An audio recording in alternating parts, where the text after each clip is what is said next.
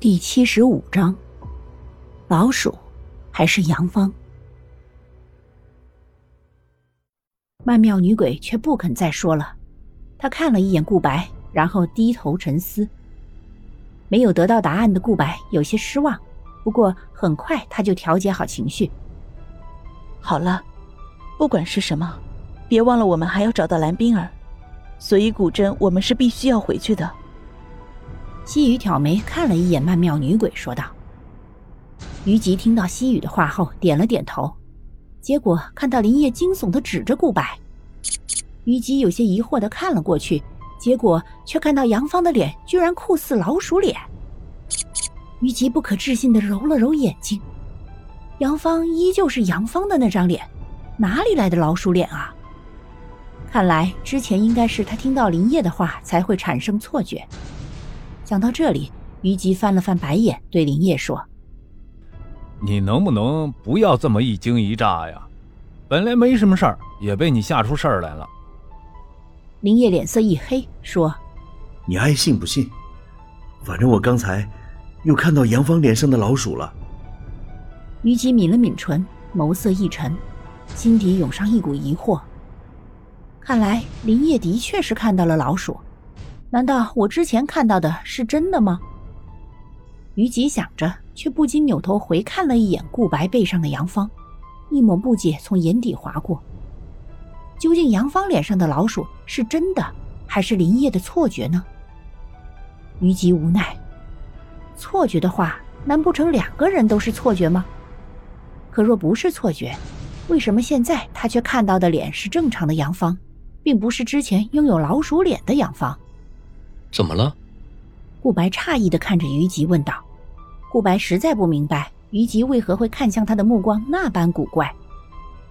于吉摇了摇头，刚要开口说话，眼中却看到搭在顾白肩膀上杨芳的头变成老鼠头，大惊失色道：“哎，老鼠！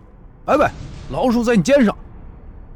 顾白猛然回头看去，除了昏迷不醒的杨芳，根本没有于吉口中的老鼠，不由得皱眉道。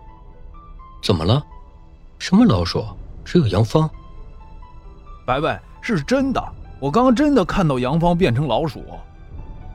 于吉一脸焦急的说道：“这杨芳太邪门了，最好还是让顾白把杨芳丢在这里，免得不知道什么时候顾白被他身后背着的那只老鼠或者是假魂吃掉，那就不妙了。”想到这里，于吉拉了拉一旁的林叶，不停的使眼色。林叶目光一闪，说：“顾白，你听到了吧？不止我一个人看到杨芳的不对。”顾白看了一眼于吉，然后才扭头看向背上的杨芳，结果并没有发现任何事，有些疑惑的回头看向于吉，说：“你们到底看到了什么？又或者说，你们想说些什么？为什么我偏偏就是没有看到你们说的老鼠啊？”于吉摇了摇头，说。是吗？也许是我们看错了。顾白一愣，垂下眼眸，叹了一口气：“哎，算了，不管看到了什么事，我们回到古镇再细说吧。”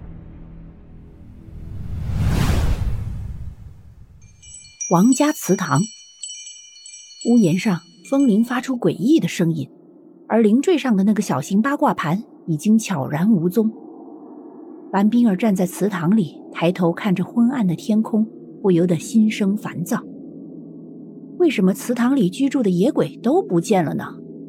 刚刚在镇上也没有看到一个鬼影，这让匆匆赶回来的蓝冰儿疑惑而不解。